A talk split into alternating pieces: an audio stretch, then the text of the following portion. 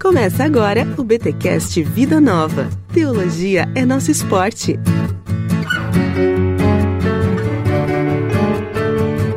Muito bem, muito bem, muito bem. Começa mais um BTcast Vida Nova, o de número 21. Eu sou Rodrigo Bibo e Jefité, qual é que é? Eu sou o Jonathan Silveira e leia a Bíblia e faça oração se quiser crescer. Nossa, mano, maravilhoso. E eu sou a Carrie. Será que a sua fé é verdadeira? É isso aí, estamos aqui com o casal 20 de edições Vida Nova, Carrie e Jonathan, Jonathan e Carrie. Já que eu tô com a Carrie, tem que chamar de Jonathan, né? Ficou bom a minha pronúncia? Jonathan. Ficou né? ótimo. tá. Ficou, acho, né? Não, mano, eu, eu, eu não sei falar inglês, mas eu imito direitinho. Olha só, galera, e hoje vai ser um programa Vida Nova muito legal, devocional. Vamos olhar aí para algumas perícopes bíblicas de forma devocional. Então, relaxe, porque você agora vai ser ministrado pela palavra de Deus neste BTcast, trazido até você por edições Vida Nova. Mas segura um pouquinho, porque a editora tem um recado para você.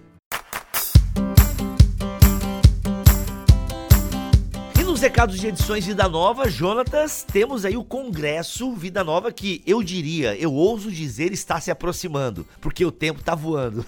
Sim.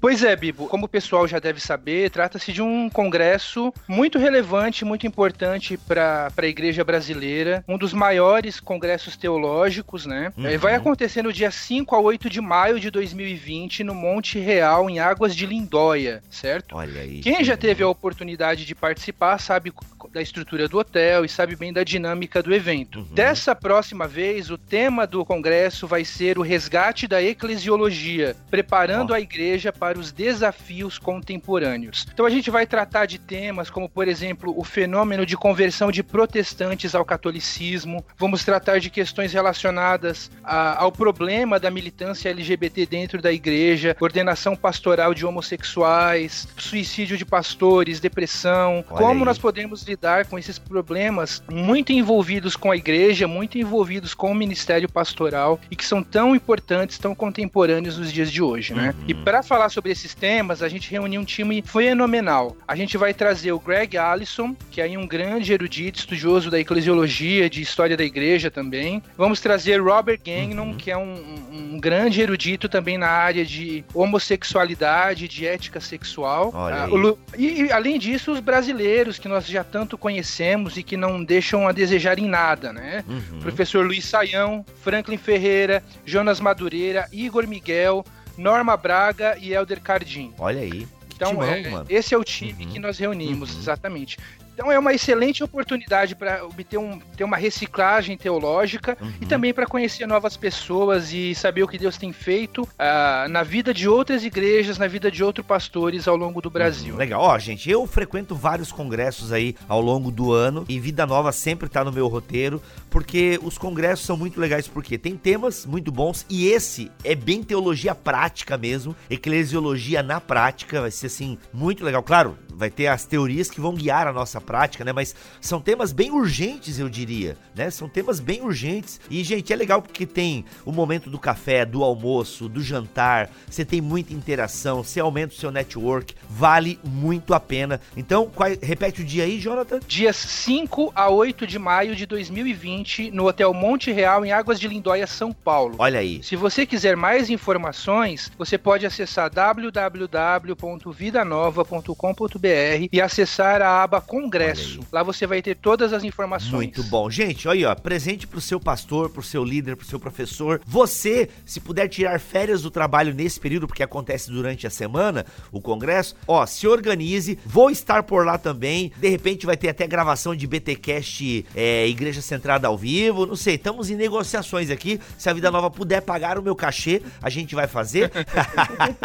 Beleza? Mas com certeza será um tempo de muito aprendizado. Espero vocês lá no Congresso Vida Nova. E Jonathan, Vida Nova não para de lançar excelentes obras. Vamos falar de dois devocionais aqui brevemente hoje, mas o que que tem aí que Vida Nova já lançou nos meses de junho? O que que vem aí para o mês de julho? Uhum. Bom, são os quatro, lançamos quatro obras recentemente, né? Temos aí D.A. Carson, Soberania Divina e Responsabilidade Humana. É, temos também o livretinho da série Nove Marcas, o, o- acho que se não me engano é o décimo terceiro, chamado Oração. Olha aí.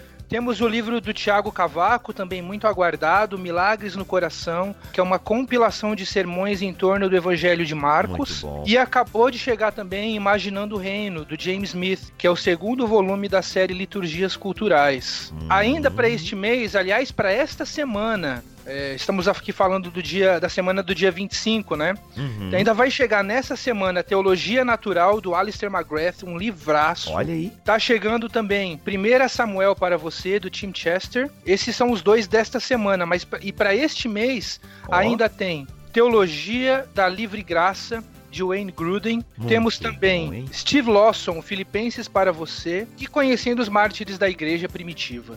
Muito legal. Gente, só livraço. Então, Vida Nova é indispensável na sua biblioteca. Você, você que é cliente Vida Nova, você que compra os livros da Vida Nova, sabe que é material de altíssima qualidade, primor na tradução. Muito legal mesmo. Vamos hoje, então, conhecer um pouquinho. Lembrando, gente, olha só. Ah, vamos pro episódio depois eu explico aqui. Vamos lá, vamos lá.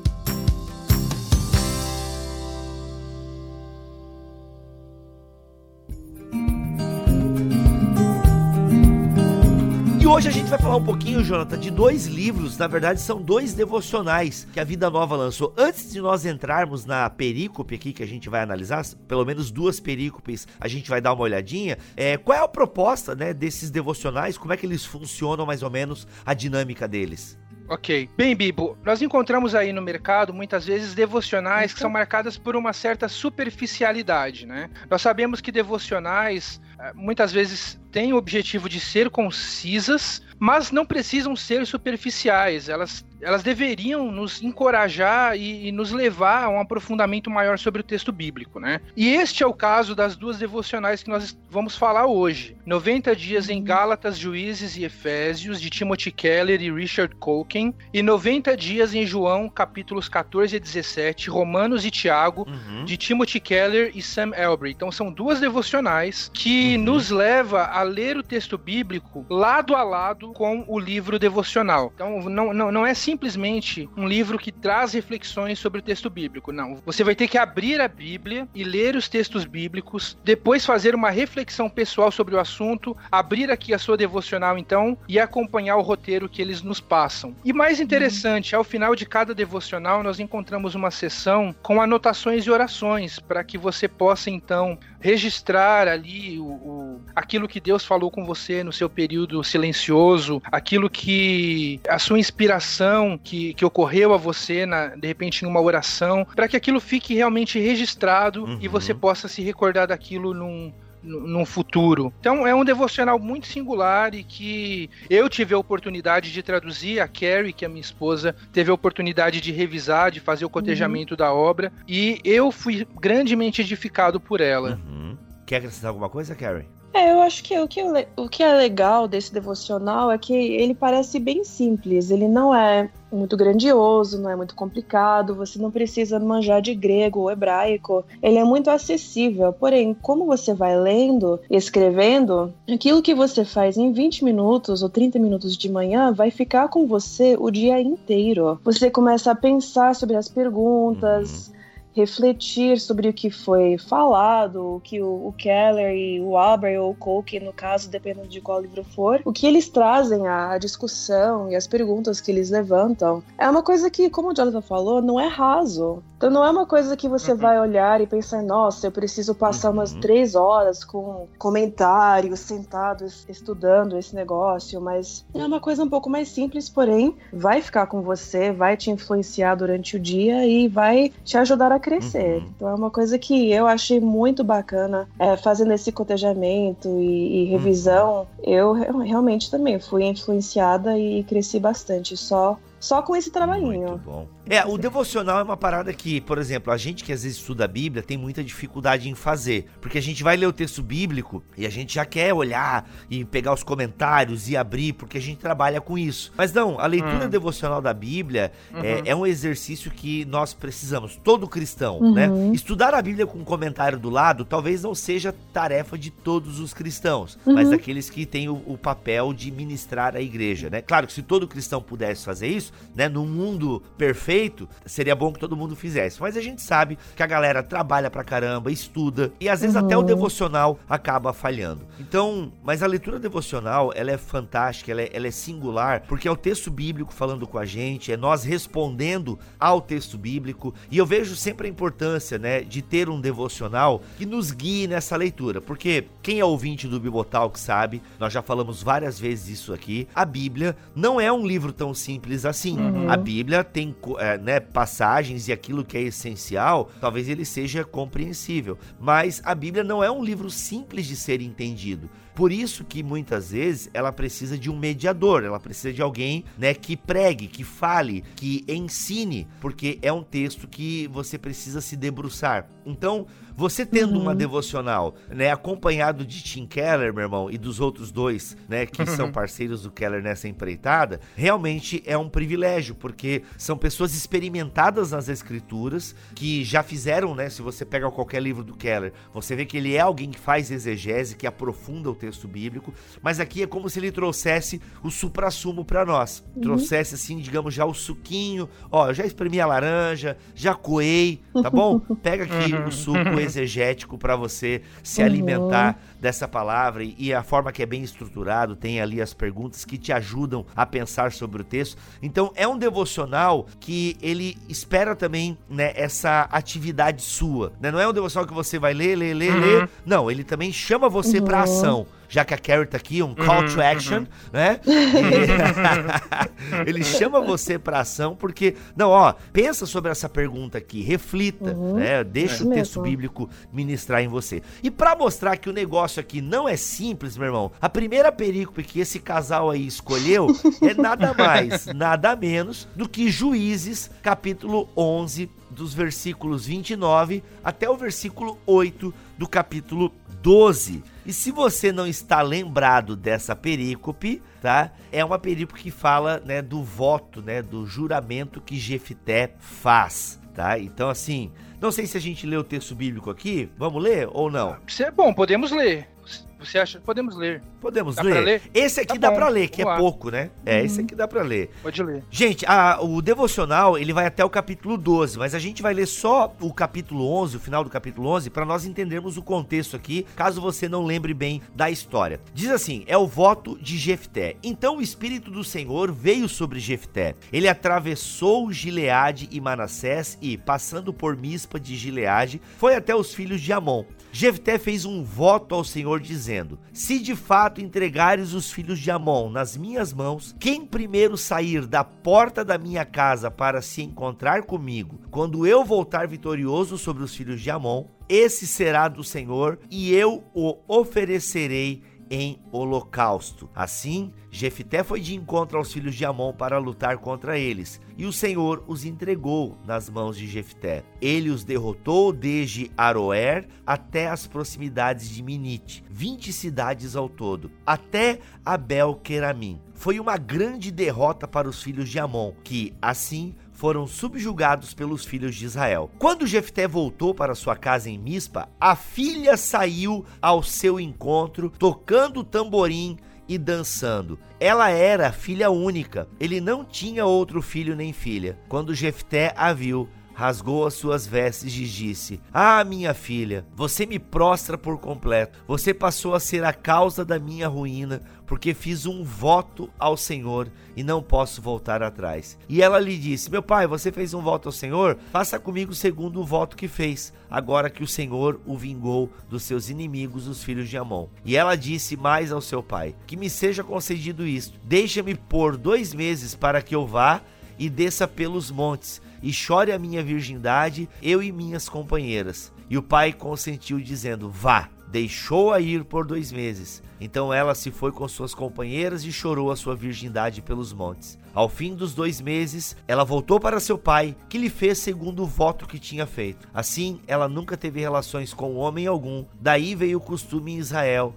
de as filhas de Israel saírem por quatro dias, todos os anos, para chorar pela filha de Jefité, o Gileadita. Rapaz, que história triste, mano. E aí, qual o devocional? Segunda-feira pela manhã, você me cai num texto desse.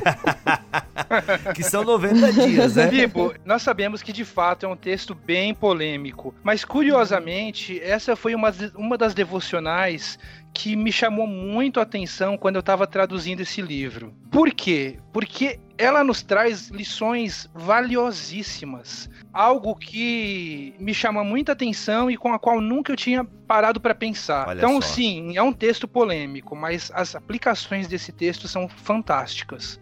Uhum. Acho que é bom a gente estabelecer um contexto, um contexto básico aí do, do- de juízes, né? Uhum. Juízes, primeiro, a gente sabe que se passa num período de transição aí no- de Israel, quando deixa de ser um povo nômade, fragmentado e começa a se tornar uma, uma- um povo organizado, uma federação, um estado, né? Então Uhum. entra, entra aí o livro de Juízes, que é, é, onde nós vemos líderes que são conduz, estão conduzindo o, o povo de Israel, né? Que Sim. são aqueles que nós chamamos de juízes. Funcionam Uhum. como magistrados, como líderes que livram Israel das mãos dos inimigos. E existe um padrão muito claro aí no livro de Juízes, que o Keller e o Richard Cokin estabelecem aí no, no, no livro, né? Uhum. Primeiro, o povo se rebela. Segundo, Deus fica irado. Terceiro, existe a opressão pelos inimigos. Quarto, o povo clama em arrependimento. Cinco, Deus salva o povo por meio de um juiz escolhido. Vem a paz, número seis. E sete, o juiz morre. Uhum. E aí, quando o juiz morre, volta lá do começo. O povo se rebela tal, e, volta- e assim é um ciclo vicioso, Uhum. né? 40 anos, geralmente, né? 40 ou 80 anos, se me- não me falha a memória. Meio que uma Uhum. geração, né? Isso, sempre nesse ciclo vicioso, né? E é o que, o que é Uhum. interessante é que Jefté, ele surge num contexto logo depois em que acon- acontece uh, a etapa em que o povo de Israel clama e, e- e eles se arrependem e Deus pratica, exerce a sua misericórdia em relação a eles, né? Então, Jefté surge nesse contexto, num contexto tenso político em que eles estavam em, ah, em atrito ali com, com os filhos de Amon, né? Ou os amonitas. Uhum. Porque os amonitas acreditavam que Israel havia tomado a terra que pertencia a É, eles. sim. uhum. Certo? É, esse caos espiritual aí de juiz é onde cada um fazia conforme a sua vontade, em última análise, né? É, Ele realmente é preocupante porque eles estavam sem a, é, eles não estavam olhando pra lei que foi recebida pelo povo, né? Como Moisés. Então, assim, é até meio quando você lê juízes, caramba, passou tão pouco tempo, parece, e vocês já esqueceram, né? Porque assim, já com a história de Abraão, né? O grande patriarca, Deus já mostra que não se agrada de sacrifícios humanos Uhum. Uhum. né, tá, É. é, tipo, com essa história é mostrado que e era comum, né, o sacrifício de crianças era uma Uhum. prática bem comum no Antigo Oriente entre aqueles povos. Então é por isso que inclusive Jefté faz essa loucura, né? Vem essa ideia louca na cabeça dele, porque dentro do contexto cultural em que ele estava inserido não era uma novidade. É. né? É, existe uma, uma, uma controvérsia justamente sobre esse ponto, né? Algumas pessoas acreditam Uhum. que Jefté teria oferecido um animal, ou então que Jefté, eh, na verdade, dedicou a sua filha ao celibato, mas que não houve um Uhum. sacrifício, um holocausto Uhum. literal da filha dele, não houve uma morte real, né? Só Uhum. que eu acho que, isso- que essa visão é, ap- apresenta algumas dificuldades. Como o próprio Keller apresenta aí na devocional, né? De acordo com essa alternativa, que Jefté teria oferecido um animal, significa que Jefté não disse que a primeira pessoa que saísse da casa ele sacrificaria. Ele teria dito que o primeiro animal, a primeira coisa que sairia da casa dele, ele sacrificaria. Essa é a Uhum. posição de algumas pessoas, né? Só que o Uhum. problema é que é improvável que, em primeiro lugar, os animais estivessem perambulando ali dentro das casas. Isso é uma coisa que talvez seja impensável saudável no contexto judaico. É, não né? tinha os pets ainda na época, né? É, exatamente. Os pais de pets e mães de pet, né? Isso. Em segundo lugar, os estudiosos dizem que se fosse um animal, a forma do substantivo usado ali por Jefté seria outra, uma forma seria, seria uma forma Uhum. mais neutra para se referir a um animal. E em terceiro lugar, se de Uhum. fato tivesse sido um animal, o voto de Jefté não teria a força vinculativa como tem quando nós lemos o texto. Porque veja só, Uhum. Imagine, se ele tivesse prometido um animal e no lugar do animal saísse a sua filha, por que ele insistiria Sim. em oferecer a sua filha como holocausto, tendo em vista que ele havia Sim, prometido um sim. animal desde o início? Não, faria, Uhum, não faz uhum. sentido nenhum. E aí, tem todo o É. lamento, né? Se tornou um juramento ali, pelo que o texto dá a entender, que até hoje os dias de Israel se, se, né, se tornou meio que uma, uma cerimônia entre a- as meninas e tal. Gira tudo em torno da filha, Uhum. né? Eu- não é citado em nenhum outro contexto animal. Né? Tipo, Uhum. pô, você agora se tornou Sim. um peso pra mim, filha. Exato. Tipo, né? Uhum. Não faz sentido ser um Uhum. animal, né, cara? Exato. E aí nós chegamos a É porque outra... sabe o que que é?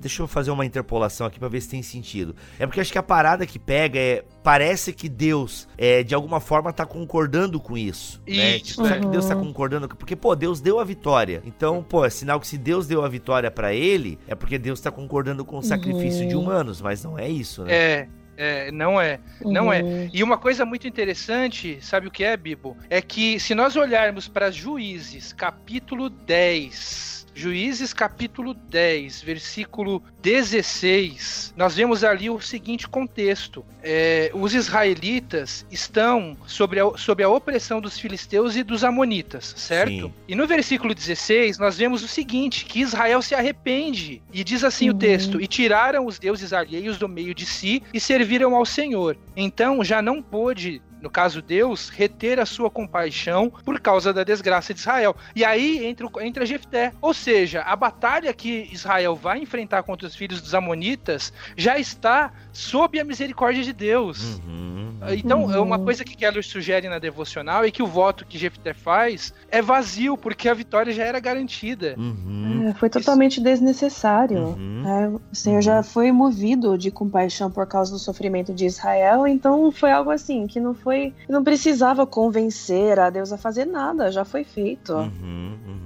É, uma das aplicações que o Keller coloca aqui na página 126 é que é justamente isso. Ele não olhou para a situação do que Deus estava fazendo, mas ele olhou para a cultura, né? Exato. Porque o, o mundo, né, havia é, é, na cultura do mundo é, daquela época, né, o espírito, o zeitgeist daquele tempo era comum, Uhum. né? O sacrifício humano era a maneira pela qual alguém poderia, entre aspas, subornar um deus pagão. Isso. Isso. Então é como Uhum. se Jefté pensou, bem, já que é isso lá naquela cultura, o que é muito normal, gente, né? Você que é, é, acompanha aqui os nossos podcasts, sabe que Israel assimilou muito da cultura do povo de entorno, só que nem tudo que foi assimilado foi é, aprovado por Deus, né? E aqui é um exemplo clássico de uma assimilação Uhum. cultural que não faz sentido com aquilo que Deus já está fazendo no meio do povo Uhum. né? Então Jefté parece ter pensado que o Senhor precisava ser impressionado, né? E comprado com uma oferta extravagante. Exato, Uhum. exato, exatamente. É, e, e realmente foi uma oferta literal, porque o termo utilizado aí, Uhum. holocausto, segundo os estudiosos, ele aparece 250 vezes no Antigo Testamento e todas as vezes se referindo a um sacrifício literal queimado no altar. E nunca é Uhum. empregado no sentido simbólico. Ah, então o Jefté estava Uhum. oferecendo uma oferta simbólica, oferecendo a virgindade, a- o celibato, mas não uma oferta literal queimada no altar. E um exemplo disso é o caso de Abraão oferecendo Isaac, a mesma palavra que, que é utilizada para Abraão oferecendo Isaac, que é um sacrifício, um holocausto literal, a mesma palavra é utilizada no caso de Jefté. No caso também de 1 Reis 3,27, quando Salomão impede que uma criança seja morta e repartida ao meio, eh, os estudiosos também dizem que ali é a mesma palavra, é a mesma ideia de sacrifício humano, que já era repudiada e proibida por Deus, né? Então, mas aí vem aquela questão que você levantou, Bibo. Ah, acho que o que pega realmente é que como é possível Uhum. que esteja isso na Bíblia, né? Como é Uhum. possível? Será que Deus está aprovando esse tipo de coisa? Como é possível que um homem que em tese conhecia Deus faz um voto tão insano como esse? É. Não é verdade? Ainda mais que o espírito, né, mano? O espírito, é, é- esse, esse começo da perícope aí, mano, o espírito do Senhor veio sobre Jefté. É, é. Uhum. Então, a minha impressão sobre o texto é a seguinte: homens são feitos de carne e ossos e falham como todos nós. Uhum. Podemos em um momento estar muito próximos a Deus e num outro momento estar muito distante, muito distante dele, Uhum. né? Pedro que o diga. Exatamente, exatamente. Então, é, e é um, outro, é um outro erro acharmos que tudo que a Bíblia relata é aprovado por ela. Isso é um erro que muitos ateus cometem às vezes, né? Uhum. É, achar que tudo que a Bíblia relata é aprovado pela Bíblia, mas não é. O livro de Juízes Uhum. está repleto de, de absurdos. Nós temos aí, no final de Juízes, uma história que, na minha opinião, é uma das mais terríveis na Bíblia, que é a história do mestre e sua concubina, que vão para uma determinada cidade e a, e a concubina é estuprada a noite inteira e na manhã seguinte ele esquarteja a mulher e espalha por toda a terra de Israel. Isso é uma história Uhum. terrível. Mas isso não Uhum. significa Sim. que Deus esteja aprovando aquilo. Significa que nós temos que tirar lições daquilo, daquilo para que não façamos aquilo. Sim. Não é verdade? Uhum, uhum. muito bom. Então, sim, Israel estava assimilando a cultura da época. Existia culturas ao seu redor, religiões ao seu redor, que praticavam sacrifícios humanos, e Jefté assimilou, se deixou influenciar pela cultura, acreditando que poderia comprar Deus, e ofereceu a sua filha uh, como sacrifício. Muito bom. Uhum. Jefté, aí a aplicação que ele dá aqui, né? Jefté dera muito mais ouvido à sua cultura e muito menos ouvidos às escrituras do que ele percebeu. E assim ele conhecia Deus muito menos bem do que precisava. É fácil enxergarmos isso em Jefté. Muito mais difícil, porém, é enxergar isso em nós precisamos fazer duas perguntas a nós mesmos. E aqui eu achei uma parada muito legal desse devocional, uhum. é que ele traz essas perguntas, né? Ou seja, para que a gente reaja ao texto. Estou lendo a Bíblia com regularidade e humildade, pedindo a Deus que mostre meus pontos cegos? Uhum. Ou eu tô olhando para a cultura, né? Olha aí. Uhum. Como eu é. viveria de modo mais decisivo ou tranquilo se realmente acreditasse que Deus está completamente comprometido comigo em me amar e abençoar, que é o capítulo 10 aqui da nossa história, né? Uhum. Como a uhum. Carrie uhum. trouxe anteriormente ali. Mano. Eu acho que é tem aí. também uma terceira pergunta, não assim explícita no texto, mas que o texto te faz perguntar. O que é? Será que eu estou fazendo algo que Deus realmente me chamou a fazer? Ou será que eu estou fazendo algo que eu inventei e eu só estou colocando o nome de Deus por cima e hum. achando que ele vai aceitar isso porque eu falei que é para ele? Olha. Uhum. E Assim, você vê o texto, você acha que Deus foi agradado por isso? Que ele gostou disso? Ah, Jefté fez um voto e depois ele cumpriu. Ah, legal, aceitei. Bonito. Não, claro que não. É, o sacrifício humano é algo supremamente ofensivo a Deus. Ele deixa isso muito claro em vários lugares do Antigo Testamento. Uhum. Deuteronômio, por exemplo, né? Uhum. Uhum. Exatamente. Ele não aceita uhum. de jeito nenhum. Então, o fato do Jefté cumprir um voto que ele fez aqui não é nada impressionante, porque o voto em si foi equivocado. Então, temos que tomar muito cuidado no que é. fazemos, é. achando que estamos agradando a Deus, quando Deus nem chamou a gente para fazer aquilo. Eita, olha aí.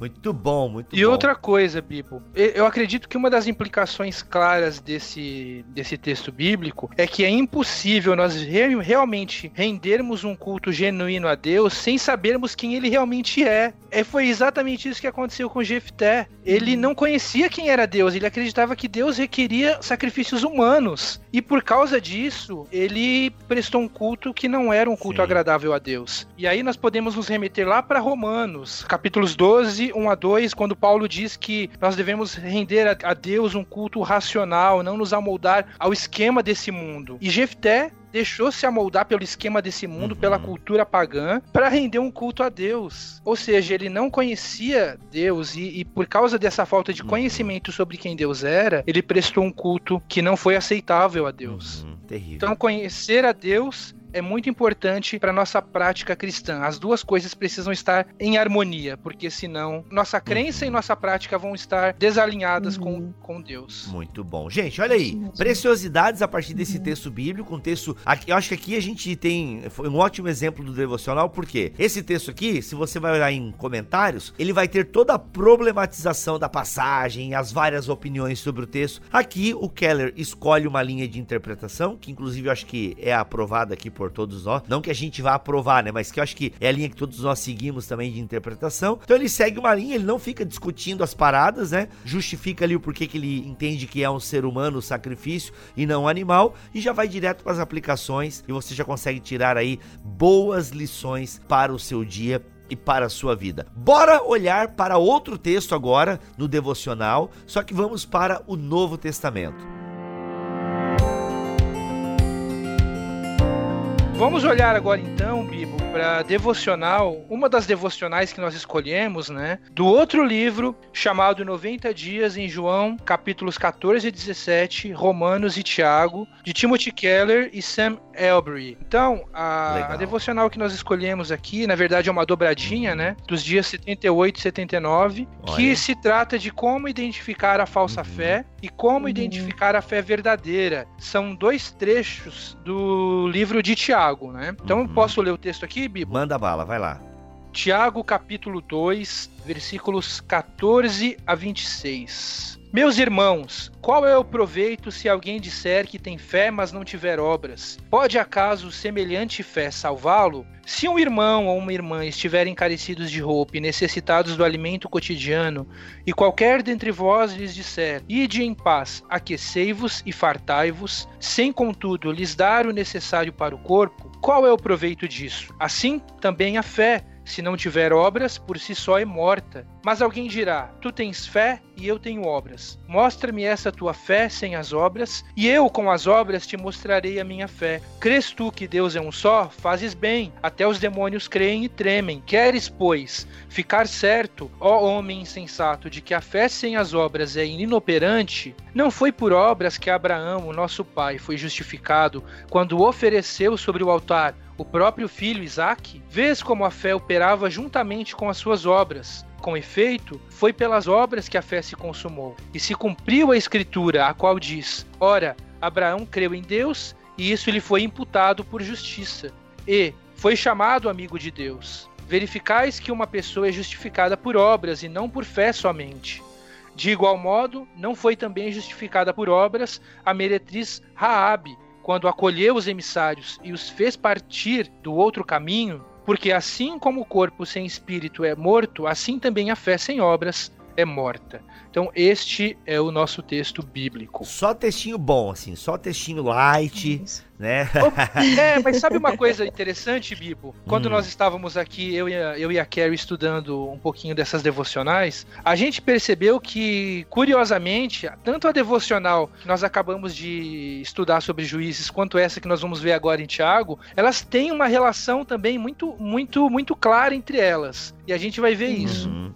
E aí, vamos ver então agora. Uhum. Então, esse trecho é até um pouco conhecido, né? A gente sempre vê é, nas conversas teológicas, ah, é fé, é obras, qual que é a relação entre elas e tal. E é uma coisa importante, né? Mas, na verdade, esse trecho chama atenção porque é uma das questões mais importantes e desafiadoras para qualquer cristão. E o Sam Albury, que escreveu os devocionais de Tiago nesse livro, ele não foge do assunto. Tanto ele quanto o próprio Tiago são bem práticos e diretos. Ele começa logo de cara afirmando o alerta, o alerta assustador, que você pode afirmar e até crer que tem uma fé genuína e de fato não ter. Mas a boa notícia é que não é tão difícil descobrir se é o seu caso ou não. Então, só para dar um contexto, Tiago e os judeus convertidos ao cristianismo para quem ele escrevia estavam passando por um momento muito tenso. Eita. Havia uma disparidade grande entre os ricos e os pobres, até mesmo entre os sacerdotes aristocratas e os mais simples na Judéia. A cena que Tiago trata, então, é uma que seria muito familiar aos seus leitores e que, na verdade, continua a ser muito relevante a nós hoje também. Quantas vezes a gente não vê alguém na rua pedindo comida, pedindo dinheiro, pedindo alguma coisa? E a gente tem que decidir como é que nós vamos responder. Uhum.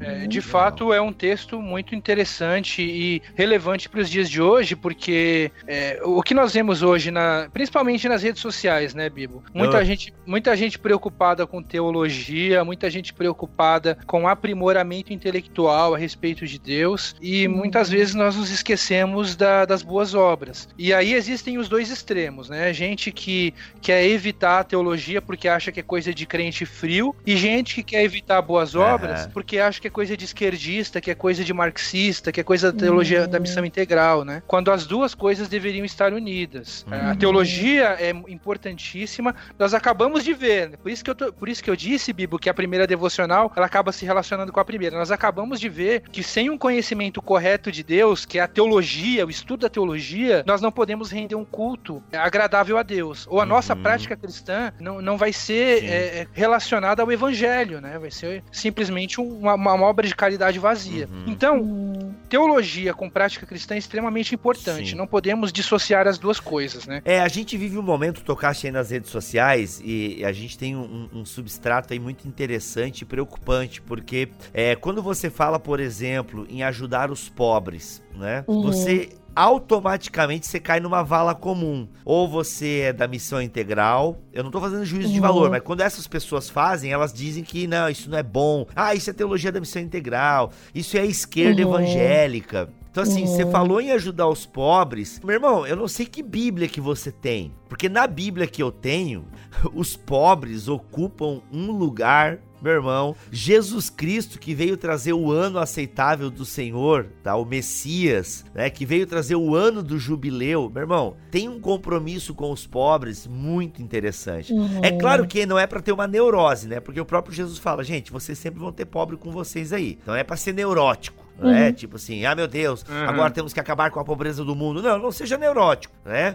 Mas assim, e não fazer do pobre a sua, a sua chave hermenêutica, Uhum. né? E- É. E, e, tipo, e, e quando se faz esse tipo de, de, de leitura, Bibo, é, me parece que é o mesmo tipo de leitura que Jefté também estava fazendo. Porque Sim, ele, acredi- uhum. ele acreditava Isso. que Deus era de tal maneira, né? Ou seja, posso ter uma leitura, digamos, mais ideológica da Bíblia, Uhum. acreditando que Deus Aham. é, vai sanar o problema da pobreza, ou que o evangelho se resume simplesmente ao problema da pobreza, e, e Uhum. esquecer que não é isso, o o evangelho não é isso, né? Por isso que o Uhum. conhecimento correto sobre o evangelho, Uhum. sobre Deus, é importante Uhum. para nossa prática cristã. E o Lutero, se a gente lê ele, que é o, né, o cara que vai faz a gente descobrir a graça, digamos assim, a partir da reforma e tal. Mas, mano, o Lutero falava um monte das obras, do papel das obras. Uhum. E é incrível que já lá Lutero tenta resolver esse problema da hipergraça, Uhum, digamos assim, né? Uhum. Galera, justificação por graça e fé, a gente não precisa fazer nada pra ser salvo, mas aí a galera começa a relaxar Uhum. nas obras. Ah, não preciso mais. Não, não, pera aí, mano. Né? A fé, a salvação é somente pela fé,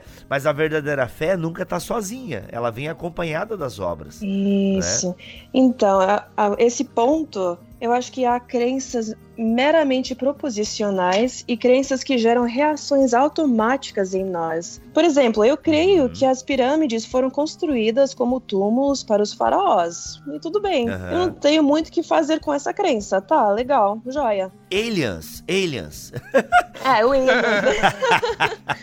Agora, se alguém chegar e me avisar que o meu sofá está pegando fogo, e se eu acreditar isso, isso gera uma reação urgente e automática em mim. Hum. Então, nosso erro é de pensar que o evangelho é do primeiro tipo de crença, do tipo, ah, legal, tá bom. Quando na Boa. verdade é da segunda. Hum. Deve gerar uma reação automática e urgente. Se eu não reagir ou responder com a notícia do meu sofá em chamas, a pessoa vai achar que eu, ou eu não acredito, ou eu não, não entendi, ou eu tenho algum problema. Aham. Porque a notícia é de tal forma que você tem que reagir. E o Sim. Evangelho é do mesmo jeito. Então Uhum. essas obras são assim meras reações naturais a uma, notícia super importante e urgente. Uhum. Então, o que o Tiago fala- está falando não é que as obras eh, são necessárias para a salvação, mas que elas demonstram a sua fé, que a sua fé é de fato verdadeira, porque sem ela, nossa, se, o meu, se alguém falar que meu sofá está pegando fogo e eu não fizer nada, é porque eu não acreditei, né? Se eu não fizer nenhuma obra, Eu tô sentindo que o sofá aí foi um, Problema. um presente caro que vocês compraram, né? Eu tô sentindo que você não deixa o Jonathan comer no sofá, por exemplo. Eu tô sentindo que você, inclusive, já pagou 250 reais para olha, esse impermeabilizá-lo. sofá, né? vou te falar, hein?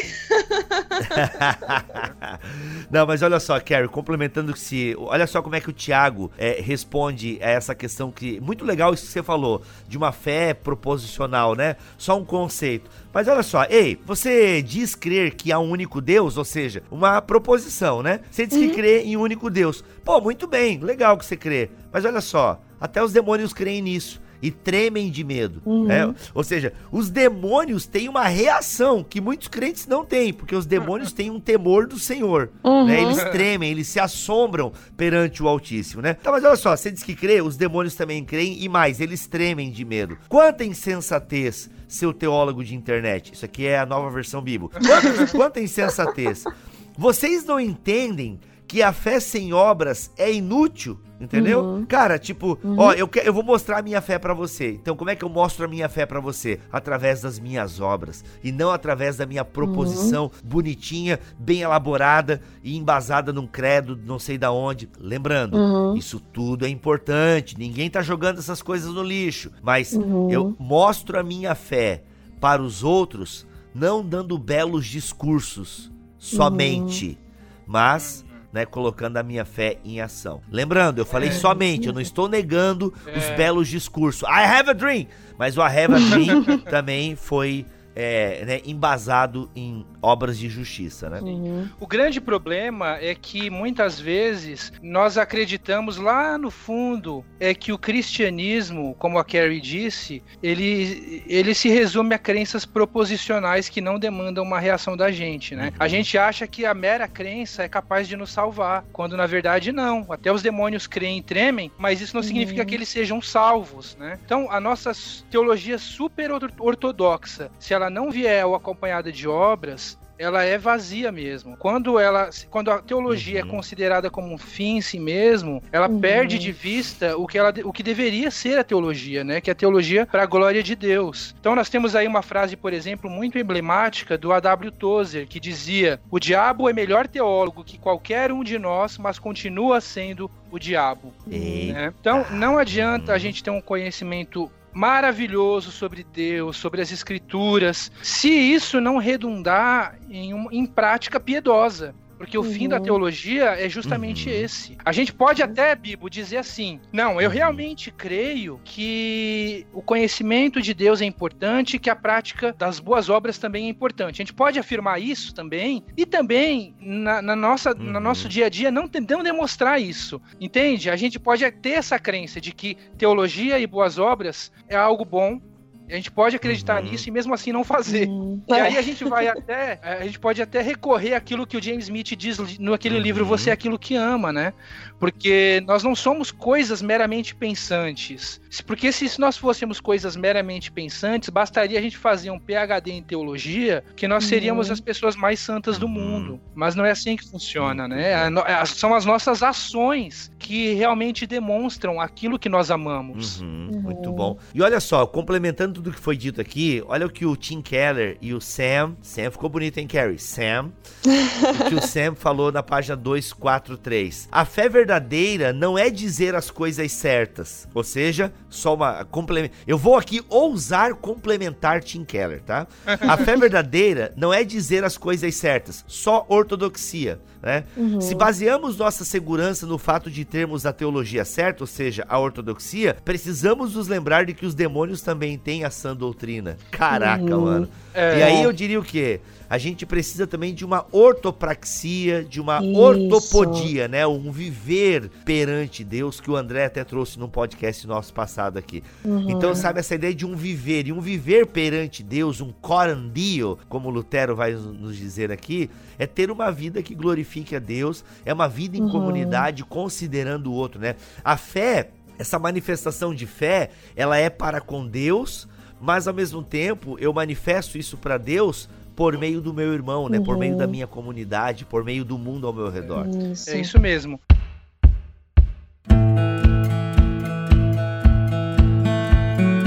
Então veja só, uma coisa que causou aquele, aquele boom na minha cabeça, sabe aquele meme da pessoa fazendo aquele boom oh, na cabeça? Sei. Uhum. É que esse devocional, é, é, ele mostra dois exemplos muito interessantes. Aliás, esse devocional que nós vimos quanto o outro de Jefté são dois exemplos muito interessantes para a gente verificar qual é a fé verdadeira e qual é a fé falsa. De um lado nós temos Eita. Abraão, que é o exemplo que, que, que Tiago dá nesse texto, né? Nós temos Abraão que creu em uhum. Deus e foi justificado. E a sua fé foi acompanhada de obras, produziu obediência. Mas por que que o texto diz que a fé de Abraão produziu obediência? O que que o texto texto nos diz, lá no versículo 21, não foi por obras que Abraão, o nosso pai, foi justificado quando ofereceu sobre o altar o próprio filho Isaac, sacrifício humano. Ou seja, Abraão foi justificado uhum. porque obedeceu a Deus. Deus havia dado uma ordem para que ele subisse a montanha com seu filho Isaac e o sacrificasse. Deus e, e, e, Abraão obedeceu. Mas ao mesmo tempo que Abraão obedeceu esse comando inicial de Deus, ele também estava disposto a obedecer a Deus quando ele disse para parar, para parar porque Deus ia fornecer um outro sacrifício, uma uhum. substituição para aquele sacrifício, né? uhum, né? Uhum. Isso não aconteceu no caso de Jefité. No caso de Jefité, nós temos justamente o contrário. Nós temos um homem que, ao invés de ouvir a voz de Deus, que já havia sido revelada na Torá, nós vemos aí na Torá que os sacrifícios humanos são proibidos por Deus justamente por causa é, do exemplo de, de Abraão, né? Ele Jefté poderia olhar para o caso de Abraão e ver que realmente Deus é, não aceita aquilo. E temos o exemplo de Deuteronômio também. Mas Jefté se recusa a, a ignora Sim. esses mandamentos e vai lá, olha para os padrões culturais pagãos e oferece sua filha em holocausto, né? Uhum. Então Abraão teve uma fé verdadeira que produziu uhum. obediência. Jefté teve uma fé falsa que produziu desobediência. Olha aí. Uhum. Para que haja uma prática piedosa genuína nos termos de Deus, é necessário crença correta sobre Deus. E a uhum. crença correta sobre Deus deve gerar práticas piedosas genuínas também. Então uhum. as duas coisas andam em harmonia, em conjunto. Uhum. Muito bom. Gente, maravilhoso. Vocês puderam ter aí um extrato. É, olha só, a gente fez um extrato do que o Keller e os seus companheiros trazem nesses devocionais. Nessas duas devocionais, vocês têm aí 180 dias, né? Com Keller e seus amigos para fazer. Então, se você ainda não escolheu um devocional, né? Já estamos. Mano, eu não comecei a academia ainda, né? O projeto verão Tá, falhou já, já estamos no inverno. Eu não comecei a academia ainda que eu ia começar no ano 2019. E se você, vai dar tempo ainda, né? E se você não comprou ainda a sua devocional, ou você tá achando a devocional atual assim, ah, eu preciso de uma carne um pouquinho mais, né, temperada, eu preciso de uma substância aí, né? Substância não é um exemplo bom, né? Eu preciso de um alimento é um pouco mais aí, é, substancioso, preciso de mais conteúdo. Rapaz, 90 dias com Keller e seus amigos é com certeza o devocional que você precisa ter aí ao lado da sua escrivaninha, do seu criado mudo que fala, né? Ou você que tem um sofá tão confortável quanto o da Carrie, para você ter aí na sua salinha de estar e ler no seu sofá tá bom? São esses dois que tem até agora, né, Jonas? Por enquanto são esses dois, mas ano que vem mais um tem previsão de sair, que é um do Mark uhum. Dever. Olha aí, que legal. Gente, show de bola. Então, Vida Nova trazendo muito conteúdo teológico e também devocional recheado de teologia. Rapaz, é o casamento perfeito. Com certeza.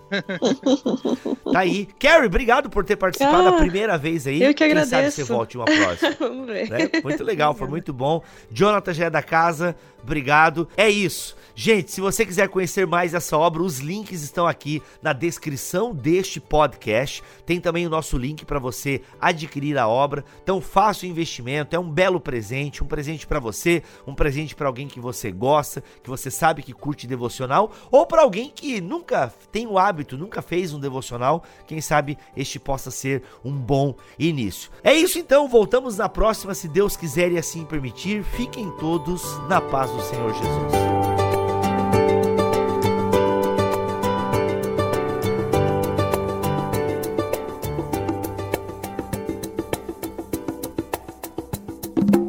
Este podcast foi editado por Bibotalk Produções.